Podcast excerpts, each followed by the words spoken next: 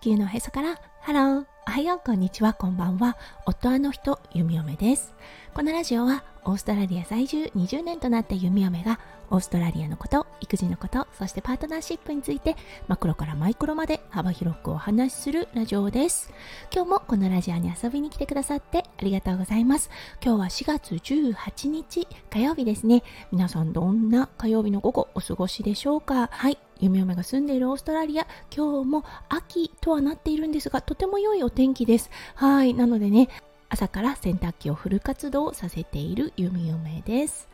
はい。それでは最初のコーナーネイティブってどう話す？今日の Aussie English。今日のワードはヒップヒップハレイです。はい、これだったんですが、おめでとうという意味があります。誕生日とかでね、バースデーソングを歌った後、必ずね、オーストラリアの方は、ヒップヒップハレイ、ヒップヒップハレイ、ヒップヒップハレイと3回ね、万歳、万歳、万歳みたいな感じで表現をします。はい、今日で500収録配信をね、迎えることができた弓嫁。そう、自分に向けてとはなりますが、おめでとうの意味を込めて、はい、今日は万歳おめでとうの意味を表す言葉を紹介させていただきました。はい、それでは今日のテーマに移りましょう。今日のテーマは、ハッシュタグ、弓嫁から息子くんへです。それでは今日も元気に弓嫁ラジオをスタートします。はい、このね、500配信放送を迎えるにあたり、何をね、配信しようかなと思ったんです。そしてね、節目ということもあって、何か思いがこもったことをね、配信したいなと思いました。その時にね、パッて思いついたのが、息子くんへのメッセージです。うん、実はね、弓嫁が音声配信をしようと思った動機と今ねこの思いっていうのは少し違っています今は息子くんにね声を残す息子くんにお母さんの思いを残すっていうことが多いかなって思ったんですね。最初の頃は何かね音声配信を始めて新しいことをしたい副業につながったら嬉しいななんて思っていたんですがそう今はね時とともに思いが変化してどちらかというと何かを残す何かを伝えるに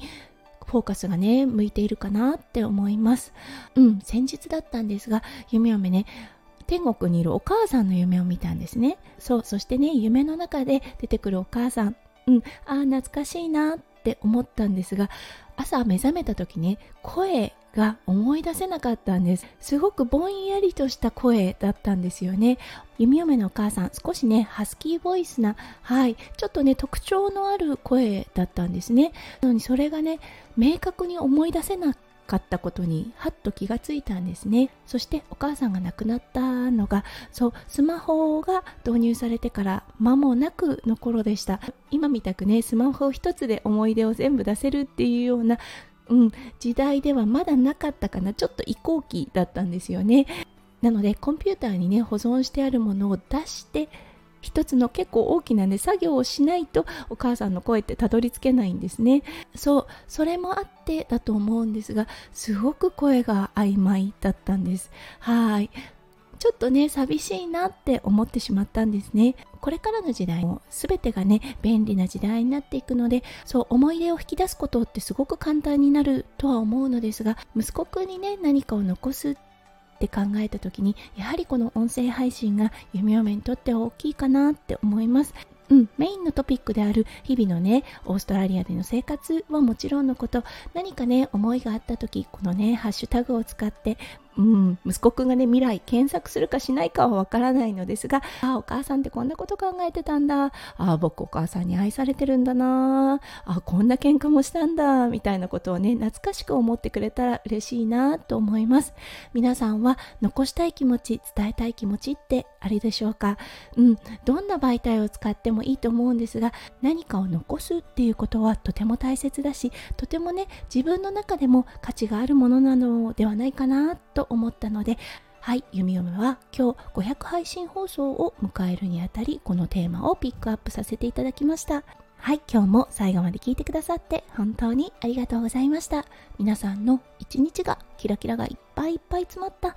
素敵な素敵なものでありますようゆみよめ心からお祈りいたしております。それではまた明日の配信でお会いしましょう。地球のおへそからハローゆみよめラジオゆみよめでした。じゃあねバイバイ。